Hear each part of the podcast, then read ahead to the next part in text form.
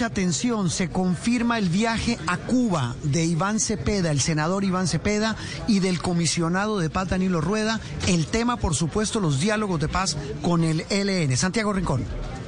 Juan Roberto, muy buenos días. Sí, señor, efectivamente, y mucha atención. Es una noticia de última hora. Podemos confirmar que el senador Iván Cepeda y el alto comisionado para la paz del gobierno de Gustavo Petro, Danilo Rueda, viajaron esta mañana muy temprano a La Habana, Cuba, por supuesto a poner acelerador a las negociaciones de paz con el ELN. Recuerde usted que varios de los integrantes del secretariado de esa guerrilla se encuentran allá desde la época del gobierno Juan Manuel Santos cuando se firmaron los protocolos y se había comenzado precisamente los acercamientos para buscar esas negociaciones. Recordamos en el gobierno de Juan Manuel Santos desde esa época están los cabecillas o, integrantes secretariado y viajan entonces a esta hora Iván Cepeda y Danilo Rueda ya están en La Habana, Cuba, para hacer esos primeros acercamientos directos en lo que ha llamado el presidente Gustavo Petro es la paz total, Juan Roberto.